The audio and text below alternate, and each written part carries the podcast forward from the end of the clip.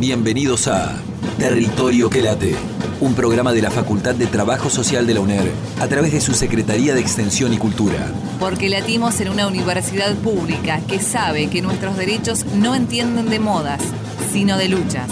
Territorio que late, con la conducción de Natalia Salcerini y la participación de Lucía Gómez, Nadia Humada y Faustino Sosa. Territorio que late, por Radio UNER. Tu lugar se escucha.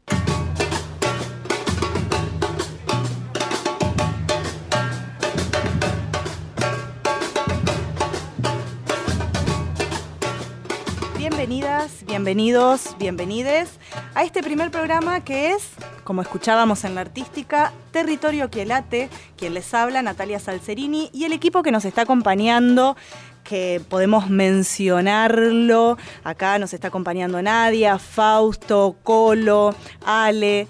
Em, y en el equipo de producción, acá tenemos al compañero de Radio UNER. Así que este primer ciclo que vamos a dar comienzo hoy, los vamos a estar acompañando nada más y nada menos que una hora, en la que vamos a repensar y preguntarnos diferentes temáticas. Pero hoy nos convoca una específica, la situación de calle.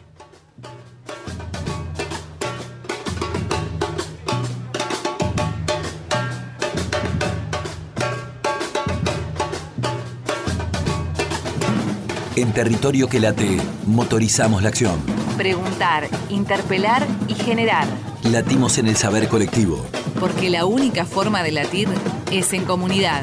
Territorio que late, por Radio UNER. Tu lugar se escucha.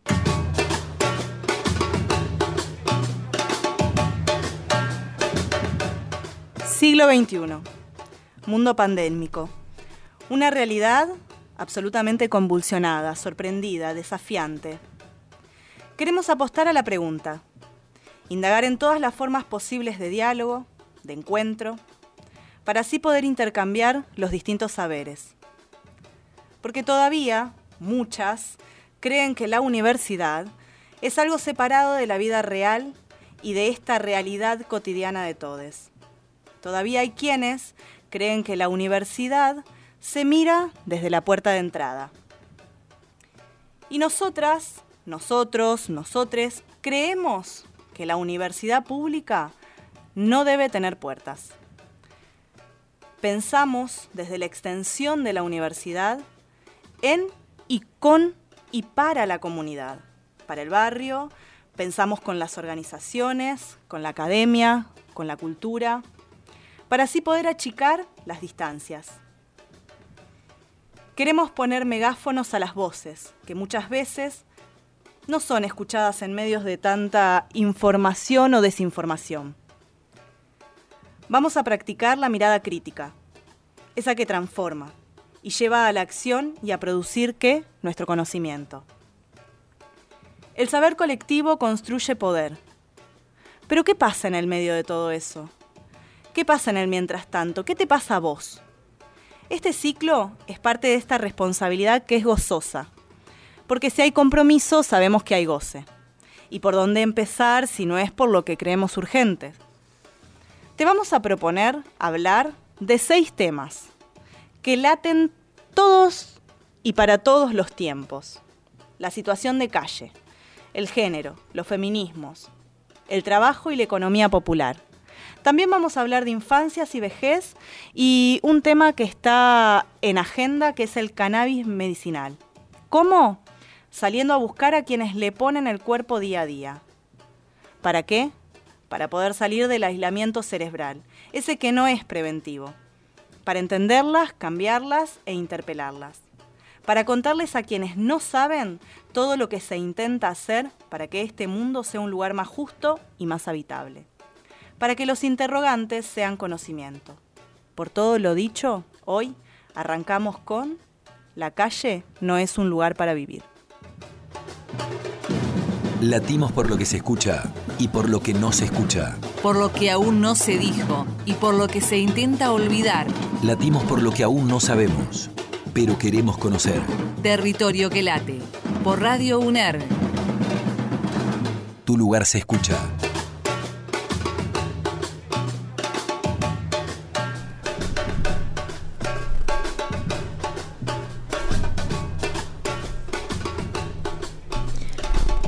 La calle no es un lugar para vivir, como nos decía Nati en este primer programa de Territorio que late. Y para eso, para empezar, y como lo vamos a hacer en cada uno de los programas, nos vamos a hacer algunas preguntas para presentar el tema. La calle. ¿Cómo habitamos la calle? ¿Un lugar para vivir? ¿Cuántas historias encontramos en la calle? ¿Qué trayectorias hay en cada persona que hoy vive así, como escuchás, vive en la calle? ¿Cuántos derechos fueron y son vulnerados? La pandemia. La pandemia sin duda nos interpeló a las instituciones, al Estado, a las organizaciones, a la universidad, a la comunidad. Teníamos que quedarnos en casa.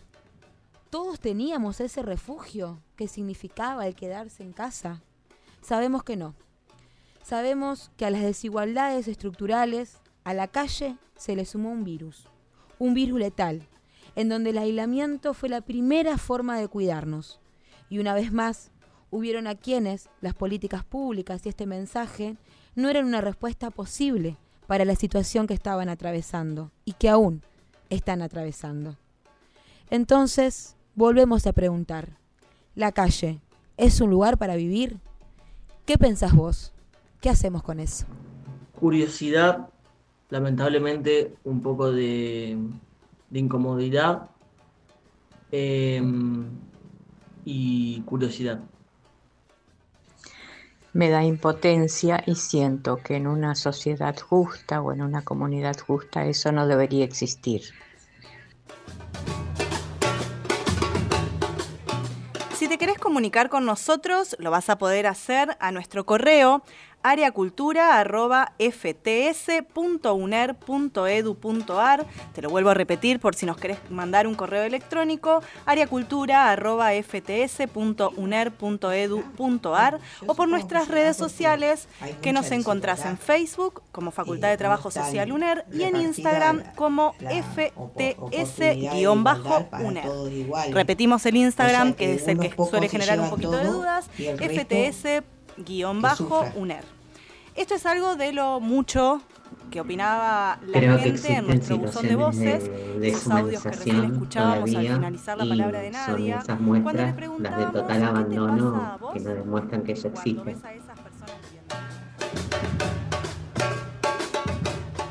La gente, como escuchábamos, habla de miedo, habla de angustias, de desigualdades, pero también de este estado y de esta naturalización y de cómo influye en la comunidad o cómo lo toma la comunidad.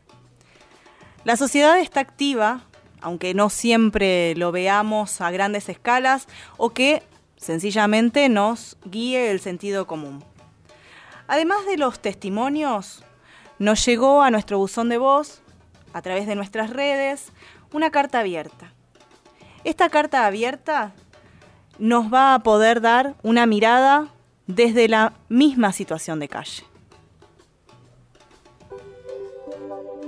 Con los compañeros que estamos en situación de calle, en asamblea venimos hablando de todas las inquietudes que atravesamos y a la vez valorando la posibilidad de tener una asamblea de situación de calle para poder recobrar la voz que mucho tiempo se silenció. Hoy, en el día de la fecha, no es un día más, no es un día como otro. Me preguntarán por qué. Con los compañeros que estamos en situación de calle nos dimos cuenta de que ya no estamos solos. Que existimos y que si queremos podemos marcar la diferencia. Aquí y ahora juntos. En Red Puentes podemos manifestarnos y poder cambiar la realidad de muchas personas. Estos son algunos de los testimonios de los compañeros en situación de calle en la asamblea. Ni para comer tenemos a veces y nos piden que saquemos turno por internet cuando tenemos alguna urgencia. Uno tiene sus límites y se cansa que no le den respuesta, de que lo tengan de acá para allá a las vueltas. Tenemos hambre hoy, no mañana. Tenemos frío hoy, no mañana. La calle es un sálvense en quien pueda. Mañana si aparezco tirado en la calle, muerto de frío, ¿quién se hace responsable? Seguimos luchando con los compañeros para seguir conquistando dignidad. La calle es nuestro lugar de vivir. Queremos la ley de situación de calle latimos en la universidad pública. Con la responsabilidad de pensar futuros, teñidos con los colores del pueblo. Para transformar territorio que late. Por Radio UNER. Tu lugar se escucha.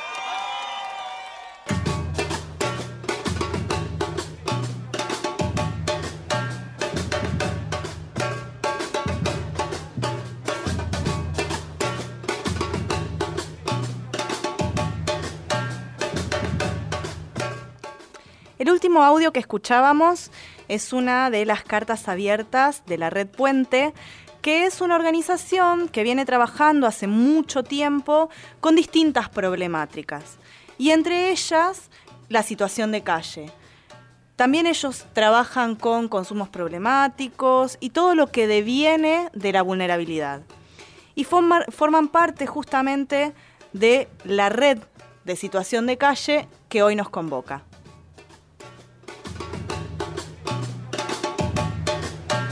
Estamos con Vero Rocha y con Delfina Recalde, las dos licenciadas en Trabajo Social y ambas docentes extensionistas de la UNER. ¿Cómo están chicas? ¿Qué tal? Hola, ¿qué tal? ¿Cómo estás? Buenos días a todos. Gracias por la invitación. ¿Qué tal? ¿Cómo están? Muy bien. Buenísimo.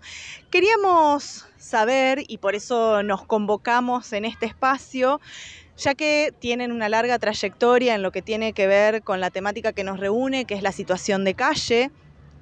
Eh, ¿Cómo está participando la facultad en esta red que tienen justamente en la temática y qué líneas de acción se han ido desarrollando? Bueno, nuestra participación comunidad académica inicia en realidad en el, bueno, hoy se cumplen dos años en estos días se cumplen dos años este, de aquel primer evento que se hizo en la Plaza de Mayo, donde eh, diferentes instituciones nos empezamos a organizar en torno a esta problemática social que no era nueva y que no es nueva a nivel mundial, digamos, es una problemática que afecta en particular a las grandes eh, ciudades del mundo, digamos, si bien Paraná no es una gran ciudad, pero para lo que es este, nuestro nuestro territorio es la ciudad este, con más población y más desarrollo urbano y eso siempre genera este, estas, estas problemáticas. Em, que tiene que ver obviamente con los procesos de, marginalidad urbana, los desigualdad espacial, desigualdad social, eh, van generando este tipo de problemáticas. Pero bueno, eh, nos invitan desde la Defensoría del Pueblo en 2019 a sumarnos a esta organización que intenta ser por primera vez una organización interactoral, intersectorial, que además lo que propone es articular esfuerzos que se venían haciendo de manera aislados, de, alguna manera más vinculado a lo asistencial, las recorridas nocturnas, las organizaciones sociales, este, bueno, repartiendo viandas, haciendo actividades eh, con algunos sectores, jóvenes o viejos, digamos, de, vinculados al tema también de los consumos, que es un tema que atraviesa esta problemática. Entonces, bueno, nos invitan a sumarnos a esta red y desde ahí es como el espacio organizacional que no es tan formal, recién ahora va adquiriendo cierta formalidad, pero es un espacio que venimos sosteniendo ya hace dos años y que es súper heterogéneo, ¿no? Porque en realidad eh, nos encontramos, no sé, eh, la Universidad Católica, la Universidad, este, la, Iglesia Valdense, tenés este, gente de suma de voluntades, de Caritas, la UNER, eh, tenés la WADER, tenés organizaciones como Un Cielo Nuevo, gente que viene, digamos, de la militancia, organizaciones este, de militancia política. Así que es muy interesante de ese lugar, ¿no? Que es heterogéneo, es plural y como como, eh, como así de, digamos, de lindo es, tiene sus, también sus eh, obstáculos en términos de, bueno, ponernos de acuerdo este, en algunos debates, ¿no? Pero bueno, lo que sí es cierto que a partir de la pandemia, así como la pandemia trajo tanto, tanto, tanta, digamos, tanto daño y generó tantas situaciones, digamos, eh, que de alguna manera visibilizaron las problemáticas sociales, ¿no? Esto que siempre decimos no es lo mismo quedarte en casa en una condición que en otra, ¿no? Entonces, bueno, ¿cómo es esto de quedarte en casa en la gente que vive en la calle? Esa fue la primera pregunta que de alguna manera nos atraviesa y, y bueno, en esa emergencia el municipio en ese momento eh, a partir de, digamos, del confinamiento que se dispuso a nivel nacional para cuidarlos y para cuidarnos a todos, eh, habilita refugios hoy se llaman centros de integración, pero bueno, en su momento se llamaban refugios para alojar a las personas en situación de calle.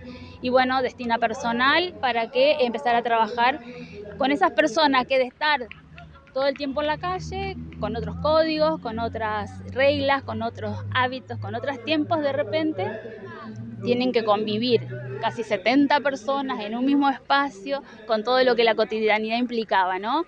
Y bueno, ahí es como que con la Delphi y otros profesionales empezamos a pensar, bueno, un abordaje eh, durante pandemia, porque además en ese momento vos recordás que eh, las instituciones estaban todas desde la virtualidad y esta no es una problemática que vos la puedas abordar por, por Zoom de ni por virtual. claro. No, no hay forma. Entonces, bueno, éramos los cuerpos que estábamos disponibles, digamos, a asistir este, al espacio concreto y empezar a generar desde ahí algunas líneas de trabajo, ¿no? Que bueno, con la marcha se fueron, a partir que íbamos conociendo eh, esta realidad de, de, los propios sujetos que, que hoy estaban habitando un espacio común, es que fuimos generando diferentes lecturas, diferentes miradas, diferentes modos de, de pensar las intervenciones.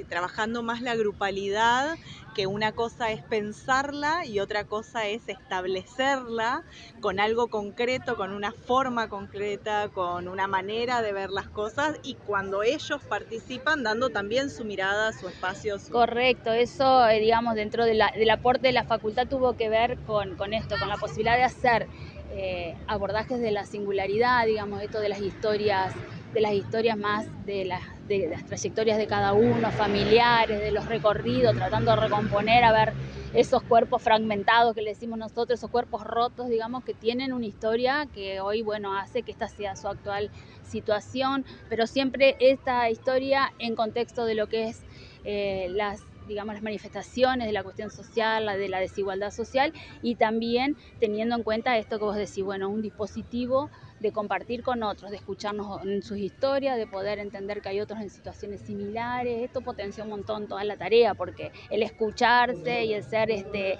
escuchados habilitó un montón de líneas de trabajo, como talleres este, diferentes que se fueron surgiendo, ya sea de capacitación, de formación o, o bueno, talleres recreativos también, ¿no?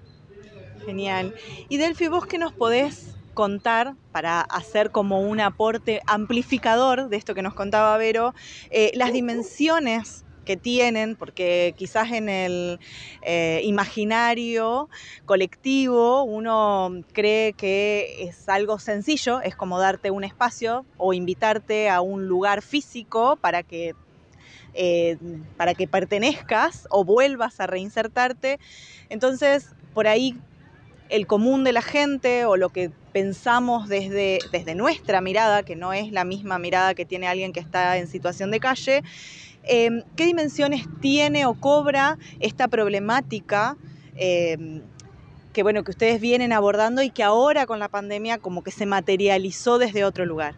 El tema de la problemática de situación de calle no es una problemática eh, sencilla, digamos, es compleja, tiene que ver con un montón de aspectos y dimensiones la gente no es que está en la calle porque quiere y no es que tampoco se soluciona con una casa, eh, sino que hay distintos eh, derroteros o avatares, digamos, que en las situaciones o en las historias de vida de estas personas eh, los llevan a estar en estas condiciones, digamos, llegar a la calle no es una cosa de hoy para mañana, eh, sino que se va dando, cuando uno escucha esas historias de vida, eh, se va dando en relación a condiciones de desigualdad, de exclusión, eh, de falta de trabajo, de familias que puedan contener.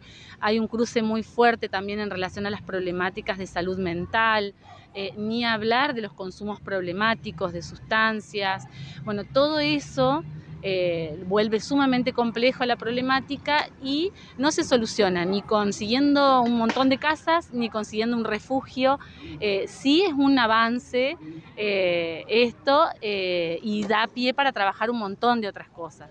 De hecho, en el tiempo que estuvimos trabajando desde la facultad y en el espacio donde las personas estuvieron alejadas, eh, trabajamos esto, las historias de vida de cada uno y a partir de esa singularidad y de esa historia particular, eh, el abordaje para poder garantizar derechos, que en cada historia tenía que ver con cosas diferentes, eh, con reconexión de vínculos familiares, con eh, inserción laboral, o sea, todos eran muy diferentes y bueno, fuimos trabajando en esas líneas. Por eso también la importancia de la intersectorialidad y de la red en ese aspecto, porque la red es sumamente heterogénea e intersectorial eh, y bueno, y ahí uno empieza como a articular y a... Sí, también de alguna manera lo hace más enriquecedor y como más factible de llevarse a cabo después un montón de acciones que tienen que ver con esa diversidad que le permite todo el entorno, ¿no? Exactamente, le enriquece muchísimo, digamos, eh, y bueno, y nos permite eso, de acuerdo a cada situación, eh, poder articular con distintos sectores para poder eh, garantizar derechos eh, en la medida de lo posible, pero no es algo que se puede solucionar con una sola respuesta. Eh, requiere de diversas políticas. Perfecto, perfecto y claro, sobre todo para los que no trabajamos directamente con la temática, por ahí llevar alguna luz de cómo se maneja puntualmente la temática es fundamental.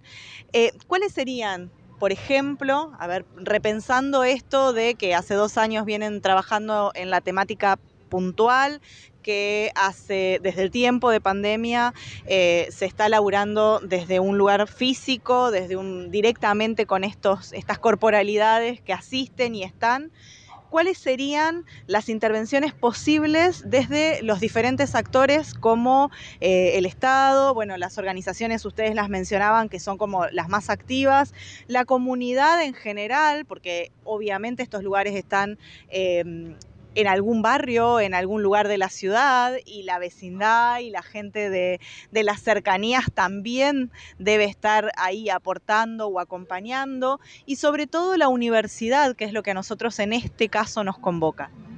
Esto que decís de la comunidad por ahí es uno de los temas que, de los temas que tenemos en el horizonte de, de poder pensarlo eh, en términos de política pública como también eh, una manera de desandar ciertos prejuicios, ¿no? Porque, bueno, eh, este registro que hay, como te decía hoy, en términos históricos, en algún momento fue el croto, el viejo de la bolsa, digamos, el linchera, sí, todo eso que incluso asustaba, pues siempre yo digo a los chicos con estas formas de nombrar al otro, un otro malo, digamos, un otro cargado con una, una connotación negativa me parece que trabajar sobre esa reconceptualización, esa mirada, es una tarea también de la universidad de poder generar sentidos diferentes, de aportar desde una visibilidad diferente y que esos modos de pensar diferente, de entender la problemática más complejamente, como decía la, la Delphi, es como que eh, es la idea de un soporte de una política pública del Estado, con un Estado que regule, con un Estado que genere una política con todos los recursos y los equipos de trabajo necesarios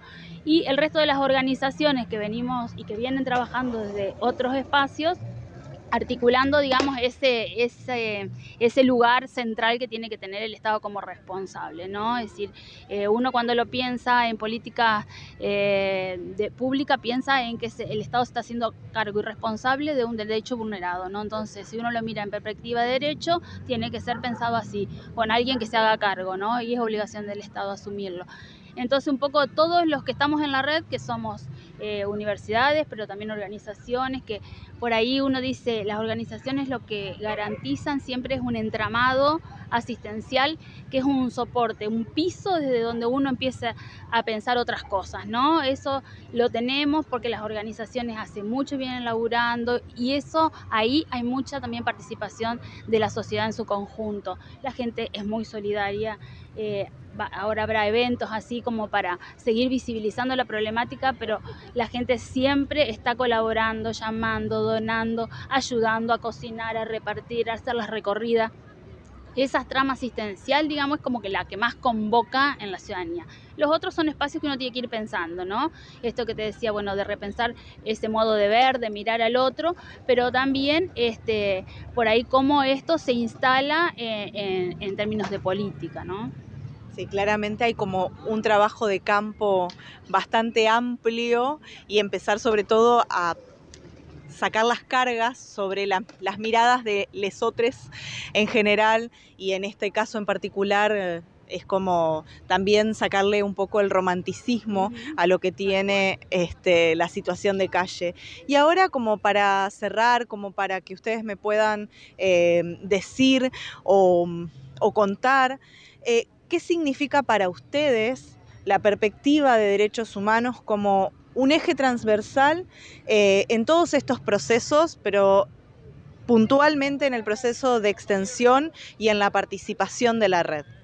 Bueno, la perspectiva de derechos humanos te habla de un proyecto político, digamos, ¿no? Es eso, básicamente una mirada de eh, lo que te decía recién, de, que algo no solo es pensado como necesidad, porque vos cuando pensás en términos de necesidad, bueno, puede haber muchos quien, quien trabajen para eh, intentar resolver esa situación de emergencia, como decíamos recién, pero eh, cuando vos lo, transformas en, perspectiva de derecho a los problemas sociales, refiere a esto, a la necesidad, sí o sí, de, pensarse como política de Estado, ¿no? Entonces me parece que la universidad ahí juega un rol eh, transversal, no solo en esto de la, digamos, de generar nuevos sentidos, sino también en la idea de ir formando la gente, por ejemplo, que trabaja en, estos espacios nos han demandado a las universidades capacitación, líneas de capacitación, trabajo en la emergencia, en crisis.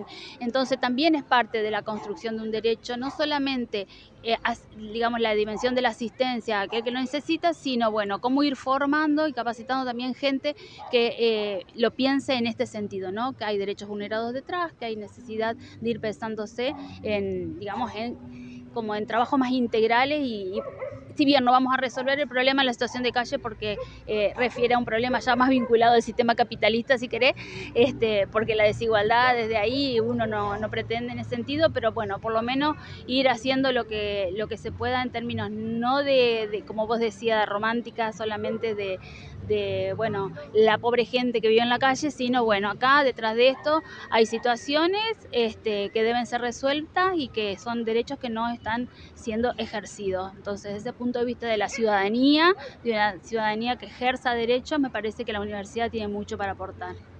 Coincidencia con lo que dice Vero, creo que ese es el posicionamiento eh, nuestro de la universidad en ese espacio. Eh, de poder ahí reconocer derechos y desde ese lugar, eh, bueno, articular para poder garantizarlos y trabajar con otros, digamos. Eh, como decía Vero, bueno, esto de las capacitaciones apareció muy fuerte porque hay siempre una tendencia a instalarlo a la resolución más desde... la inmediata. Exacto, y la asistencia y, bueno, y poder ir más allá de eso y problematizar un poco por qué están en la calle, eh, bueno, cómo podemos dar respuesta, cómo podemos garantizar esos derechos vulnerados. Eh, bueno, es el rol por ahí que, vemos que la universidad está teniendo en el espacio. Genial. Sería el resumen en realidad. Eh, muchísimas gracias, muchísimas gracias por prestarnos la voz y por poner un poco de claridad quizás en lo conceptual, que por ahí es lo que nos hace tener una mirada que mm, que tenemos que empezar a deconstruir también como todo en estos tiempos. Así que muchísimas gracias por el tiempo. No, gracias a ustedes por la posibilidad de, poder compartir algunas experiencias. Latimos en el encuentro y el diálogo de saberes para que nos haga incómodamente mejores. En plural y rechazando las desigualdades y los privilegios. Territorio que late. Por Radio UNER tu lugar se escucha. Latimos en la universidad pública. Con la responsabilidad de pensar futuros, teñidos con los colores del pueblo. Para transformar. Territorio que late. Por Radio UNER. Tu lugar se escucha.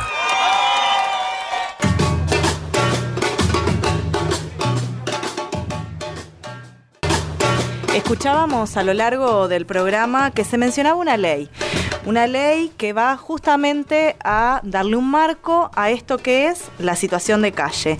Y esta ley se está debatiendo, pero para eso vamos a darle la palabra a la experta o a quien por lo menos nos va a poder poner un poquito de luz al respecto.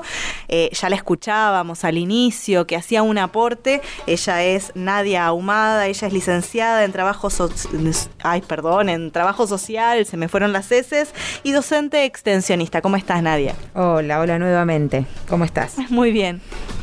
Bien, yo hoy vamos a entrevistar eh, a un diputado, diputado nacional, Federico Fagioli. Él es representante por el Frente de Todes, periodo 2019-2022. Y vamos a conversar con él sobre un proyecto de ley de su autoría en torno a la problemática de personas con, con situación de calle, que tiene media sanción en diputados y diputadas y que, bueno, queremos conocer un poquito de qué se trata y cuál, cuál es el estado parlamentario también en el que se encuentra. Buenas tardes, Federico, ¿estás por ahí? Hola, buenas tardes, ¿cómo están? Muy bien, bueno, primero que nada agradecerte por el tiempo eh, y bueno, queremos conversar con vos, en primer lugar que nos cuentes cuáles son los ejes centrales de este proyecto que has presentado y junto a quién lo elaboraste. Bueno, en principio la importancia para nosotros de la discusión de esta temática, de poner el tema en agenda, que se discuta a lo largo y ancho del país, empezar a generar eh, proyectos de ley, herramientas normativas, eh, proyectos de, gestión que nos permitan ir resolviendo las principales problemáticas de las personas en situación de calle, que son el sector más vulnerado y postergado en la Argentina, ¿no? Entonces, nosotros venimos hace muchos años militando la problemática y, bueno, y hemos junto a organizaciones sociales eh, un proyecto de ley para personas en situación de calle que tiene como objetivo restituir todos los derechos que han perdido las personas en situación de calle, que son absolutamente todos, tanto derechos humanos como constitucionales. Entonces el objetivo del proyecto es trazar una batería de políticas que permitan ir restituyendo esos derechos y generando eh, mejores condiciones de vida y por supuesto que ninguna persona más tenga que vivir en situación de calle y entre ellos te menciono algunas principales. Al principio, la creación de un registro nacional que se actualice anualmente, que nos permita tener un diagnóstico de la situación de personas de calle, para a partir de ahí diseñar las políticas, eh, la creación del centro de integración social, que son centros 24 horas para hacer un trabajo y un abordaje integral de la problemática y un acompañamiento de forma integral de la problemática las 24 horas de la en situación de calle, rompiendo un poco con la lógica de los paradores que son solo por algunas horas durante la noche y que no hacen ningún abordaje de ningún tipo. En estos lugares la idea es trabajar de forma integral, hacer un acompañamiento psicológico, hacer un acompañamiento eh, de salud, formación de oficio, terminar de escuela, bueno, un montón de, de, una batería de, acciones que se necesitan para abordar esta problemática. Después, eh, el proyecto plantea la creación de una línea telefónica a nivel nacional que nos permita tener una herramienta para comunicar e informar dónde hay personas en situación de calle y, a través de una red móvil de atención poder llegar a esa problemática de forma urgente, la formación, que esto es clave de todos los funcionarios y funcionarias y todos los que intervengan en la problemática para tener una, una formación integral de, la, de cómo abordar la problemática y así evitar seguir eh, incurriendo en la violencia institucional que tiene mucho sobre las personas en de calle. Y así algunas cosas más, pero principalmente está, estos puntos, ¿no?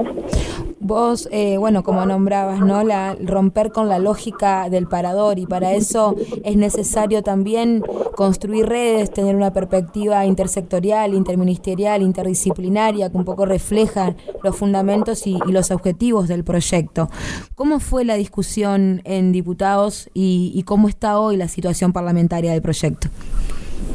Bueno, por un lado lo que decir para nosotros es clave, si bien el Ministerio de Ejecución de estas políticas que plantea este proyecto es el Ministerio de Desarrollo Social de la Nación, eh, uno de los puntos claves que ponemos en el proyecto es la necesidad de la construcción de una mesa interministerial con las que hemos, con los distintos ministerios que hemos construido el proyecto también, porque lo hemos planificado y discutido con el Ejecutivo Nacional, eh, para poder así tener un abordaje interministerial y por lo tanto mucho más completo. Y respecto al Estado parlamentario y a cómo viene eh, el proyecto en el Congreso, hemos hasta hoy avanzado muchísimo, hemos construido los con absolutamente todos los bloques eh, de la oposición eh, para poder tener un dictamen propio, es decir, el, proyecto ya tiene dictamen propio de la comisión, solo está a la espera de una próxima sesión donde se pueda tratar esta, este proyecto y, poder aprobarlo. Pero por suerte nos ha costado mucho, pero hemos logrado los consensos necesarios para que por unanimidad el proyecto, el, el, dictamen de comisiones sea acompañado y esperemos que eso se sostenga y se mantenga en la sesión para poder tener lo antes posible un proyecto de ley votado por unanimidad y que seguramente, bueno, también luego nos va a quedar el trabajo en las diferentes provincias y municipios, ¿no? De, de poder hacer efectivo y de poder generar políticas públicas reales para, para trabajar en profundidad esta problemática. Con relación al proyecto y, y, en general, ¿no? También te pregunto, en un año tan particular como, como el que estamos viviendo, eh, ¿cuál es el diálogo que se da entre estas problemáticas, las organizaciones sociales y la legislatura? ¿Cuál es el rol que crees vos que los y las legisladoras tienen que tener en temáticas como esta, las que estamos nombrando, pero en general las problemáticas que afectan a nuestro, a nuestro pueblo, a la comunidad? No, no, yo creo que tiene que ser una relación totalmente directa. Me parece que la responsabilidad, por lo menos yo interpreto, tanto de nuestro gobierno como de, los legisladores, del Poder Legislativo, es tomar las principales problemáticas en Argentina ponerse a trabajar para construir políticas que nos permitan abordar la problemática y resolverla de una vez por todas. Yo estoy convencido que en este momento un poco en, lo que pasó las elecciones hay un mensaje muy fuerte de nuestro pueblo planteando que la situación no está bien y eso es un llamado a atención para nuestro gobierno, que la única forma de responder es con políticas concretas que vayan a resolver la problemática de todos los argentinos y argentinas y que repercutan directamente en la calidad de vida de los argentinos y las argentinas. Entonces hay que accionar urgente, trabajar en el diseño y en la implementación de políticas que nos permitan resolver los problemas de fondo y estructurales que hay en Argentina todo. Para eso la importancia de que estas leyes también estén acompañadas ¿no? con, con presupuesto, con formación, como decías vos, y, y con el diálogo y, y, también el aporte de los diferentes actores, actores de la sociedad. Federico, te agradecemos un montón por tu tiempo. Desde la Universidad Pública queríamos, bueno, contar con, con tu voz, con este proyecto que creemos fundamental para seguir tejiendo redes y para que una vez por todas la calle no sea un lugar para vivir. Te dejamos un abrazo grande y seguramente seguiremos trabajando por estos temas y otros más.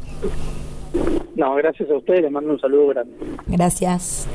Bueno, estuvimos conversando con Federico Fagioli, diputado de Nación del Frente de, Todes, quien, bueno, tiene un proyecto de su autoría que, como bien nos comentaba, eh, pretende trabajar de manera profunda, intersectorial, interdisciplinaria esta problemática que hoy eh, nos acogía acá en este programa. Natalia Salcerini, Lucía Gómez, Nadia Humada, Faustino Sosa, Territorio que late.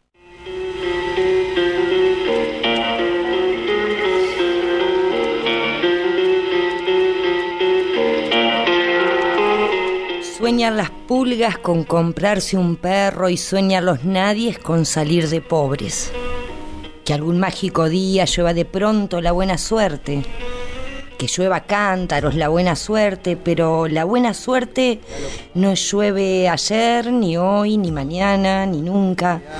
Ni en lloviznita cae del cielo la buena suerte por mucho que los nadies la llamen, y aunque les pique la mano izquierda o se levanten con el pie derecho o empiecen el año cambiando de escoba.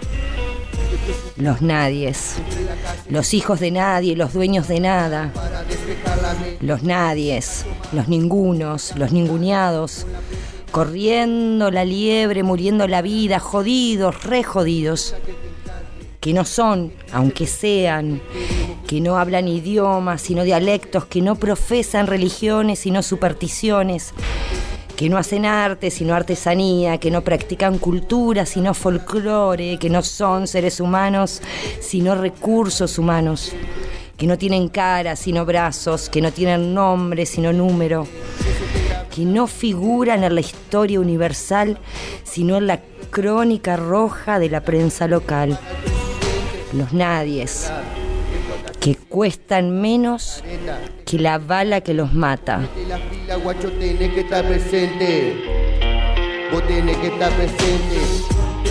Entre la calle y su gente me vengo a rapear para despejar la mente. Los pibes buscamos salir adelante tanta bronca de dormir en la calle, expresando lo que siento, la verdad es que te cuento con el dolor del alma, la calma que no tengo y los sueños que me pierdo, y los sueños que me pierdo.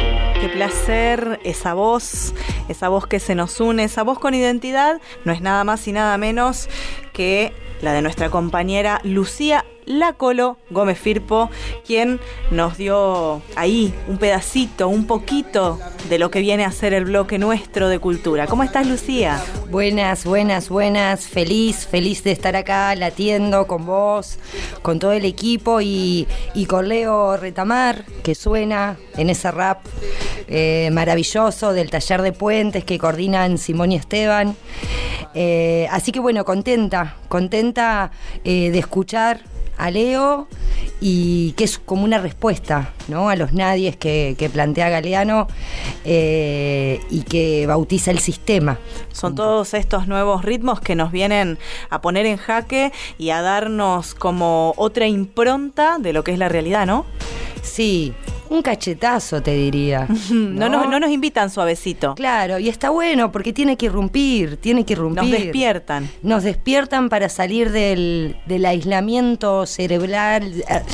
Eh, cerebral no obligatorio, claro. El no obligatorio. Eh, que, bueno, que está bueno. Y para eso también te traigo, Nati, eh, para compartir con todas, todos, todes, un libro, un libro que nos recomienda para sumar, para sumar a, bueno, a ver cómo le hacemos frente a todas estas cosas tan injustas, tan desiguales, tan tristes, que nos recomienda la Biblioteca y Centro de Documentación de la Facu de Trabajo Social, que lleva el nombre de Silvia Waller, eh, estudiante y compañera desaparecida en la última dictadura militar y, y que bueno, que se coparon en, en, recomendarnos, en sumar, en sumar y nos dieron lo que se llama Diccionario del Pensamiento Alternativo, Nati. Apa, sí, no nos venimos con chiquitas. Claro, eh, es un libro gordote, gordote, que no es el de Petete. eh, dijimos, ¿por qué empezamos? Por el ABC. Tranca. Tranca. Bueno, es un diccionario, pero es un diccionario, te diría, una especie de diccionario contrahegemónico. A ver. Eh, es un libro que lo dirige Bianchi y Roy, historiadores y filósofos ellos de la es de la Universidad de Lanús, de la Universidad Nacional de Lanús, y que convocan como a 200, 200 eh, personas, extensionistas, académicas, académicos, y que conceptualizan muchísimas, este, muchísimas palabras, muchísimas temáticas, de manera muy breve. Eh, muy interesante porque toman, por ejemplo, eh, conceptualizan palabras como poesía social, como cartoneros, como vivienda social, ¿no? Toman un poco desde la teoría y desde los movimientos y desde nuestra memoria y desde nuestras costumbres eh, y lo plasman en este diccionario que es muy piola, muy piola para eh, debatir. ¿sí? Un buen disparador es el típico diccionario ABC, encontrás un montón eh, de conceptos que tienen que ver con nuestra historia. Un buen disparador político en tiempos donde se quiere despolitizar todo. Qué difícil, ¿no? Entrar en, en, la posibilidad. ¿Cabe alguna.? La pregunta sería esta: ¿cabe alguna posibilidad de despolitizar las cosas, la sociedad, mm, no sé. Está bueno como eh, disparador. Eh, es, largo, es largo. Eh, Te lo dejo como tarea para el hogar. Es largo, es largo. Pero, pero bueno, nosotros vamos por ahí, vamos a politizar, vamos a, a, construir, vamos a debatir y por eso nos quedamos, plantamos banderas también en Red Puentes, porque tienen de todo estas chicas, estos chicos. Es increíble lo que generan. No sé si sabías, Nati, pero también tienen un taller de cumbia y ritmos tropicales. Ay, ya quiero. Ya quiero ir, nada más que para escuchar. Fuimos a charlar con las chicas y los chicos de este taller a la calle como corresponde y esto nos decían.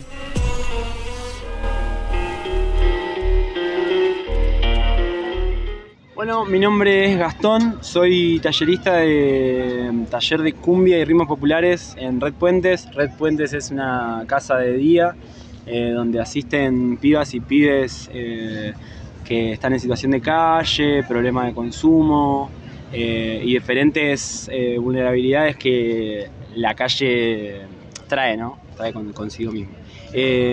bueno, el taller ya hace tres años que está funcionando. Eh, es un lugar de, donde se comparte la música, donde se pone el cuerpo en acción, el baile, y a través del compartir y un poco del día a día eh, es donde se trata de aprender también, aprendemos todos un poco.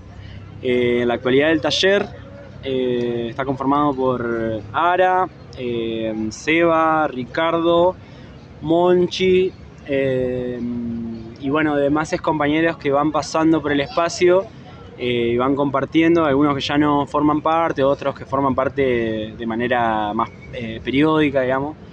Eh, y la idea del taller es aprender un poco de música.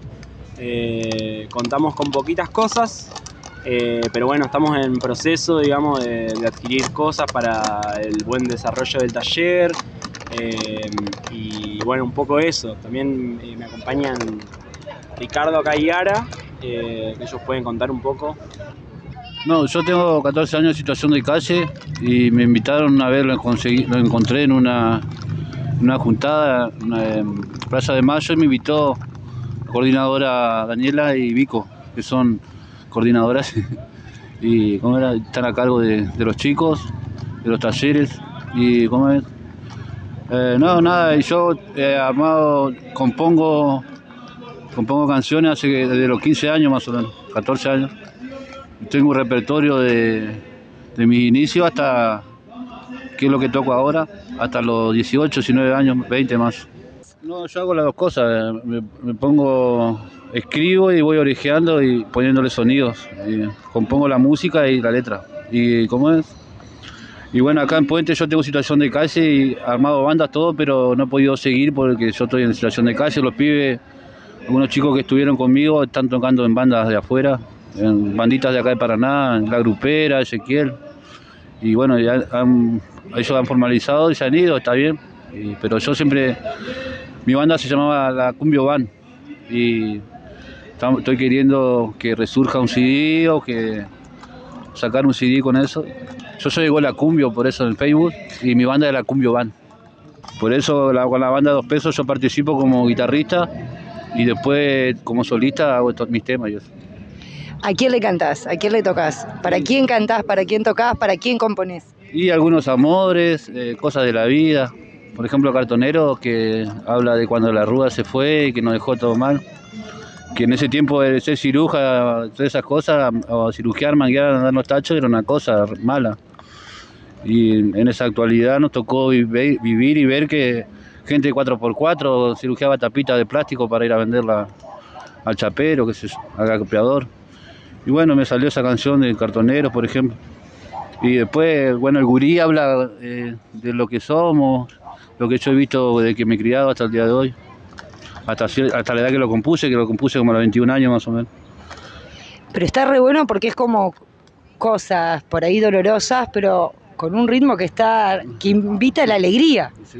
¿No? Sí, es que cumbia, yo hago cumbia base, la cumbia base eh, mayormente es eh, cumbia testimonial, que habla del barrio, las cosas que nos pasan a nosotros, nos pasa a uno. Y una cumbia estilo Juli no podía ser porque Juli es testimonial, pero habla de las, canciones de la cárcel, por ejemplo. Y Damas Gratis, bueno, o grupos bandas así, que ¿cómo es? Eh, tienen su tienen su temática las canciones, pero más bolichera, qué sé yo, y bueno, lo mío es más, más de la vida cotidiana y de lo personal por ahí. Y vas por el CD, van por el CD, me imagino, para grabar. Buscamos el CD, el sueño del pibe. Eh, digo Armando Maradona dijo yo quiero jugar un mundial.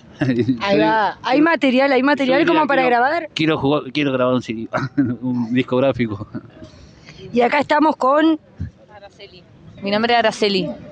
Vos sos parte de la banda también del... Soy parte de la banda, sí, eh, toco el guiro. Yo también estuve en situación de calle mucho tiempo. Eh, después me fui a un refugio, Casa de las Mujeres.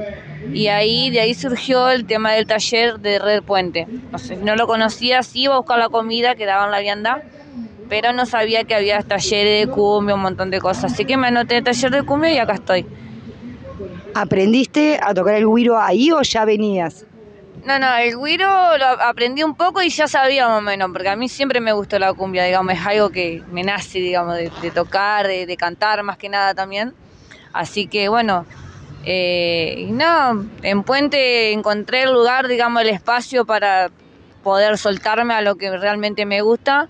Y está bueno porque hay un montón de chicas y chicos en la calle también que están pasando cosas que yo pasé y me reflejo en ello. Siempre digo, cada vez que hago un tema o canto, siempre digo a través del espejo, porque siempre me miro al espejo y me, reflejo lo que yo era. O sea, los chicos, las pibas también, digamos, tienen también esa capacidad y yo sé que lo pueden hacer y cumplir sus sueños también, digamos, en, en lograrlo lo que ellos quieran. Así que bueno, ahora estamos acá con, con el grupito y yo sé que se va a agrandar más todavía y van a poder venir más chicos todavía de situación de calle y poder formar un equipo bastante lindo, digamos. Yo canto el tema de Triste Palomita, es un tema que es viejo ya. Y bueno, el Triste Palomita es porque el amor se va, digamos, y él queda, entonces la deja que ella vuele, digamos, la chica que se vaya. Y yo siempre dije, si va uno, van los dos, y si no van los dos, no va nadie.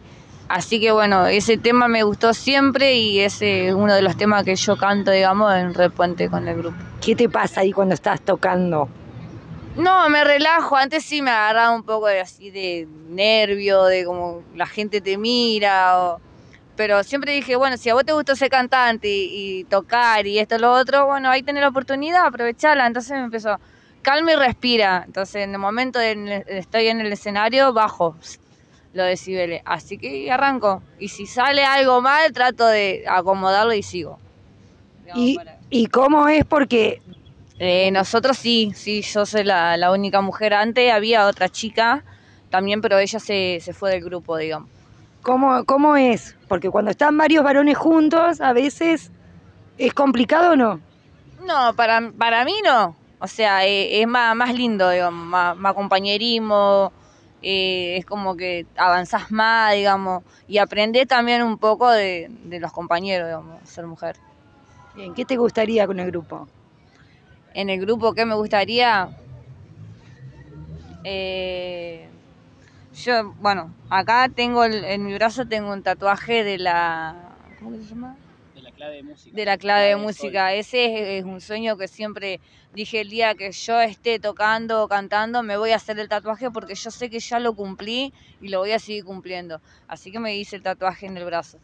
Ya está el, tatuaje, así que todo música. El tatuaje ya está, así que bueno, no, solo pido que mis compañeros de seguir adelante nada más, que, que ninguno se retire, que y si vienen triste, mal, amargado, de tratar de acompañarlo, de decir, bueno, acá estamos y seguimos y vamos para adelante. Y bueno, poder tocar en otros lugares.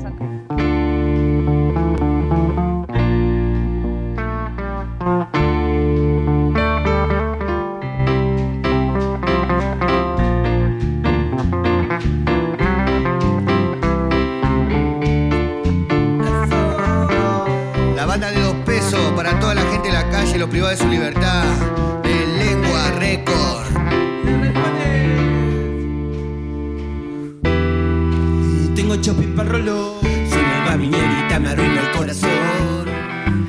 Así llegábamos al final de esto que fue Territorio que late, este primer programa donde esperamos que te haya dado placer y gusto acompañarnos y nos vas a ir marcando un poquito el camino.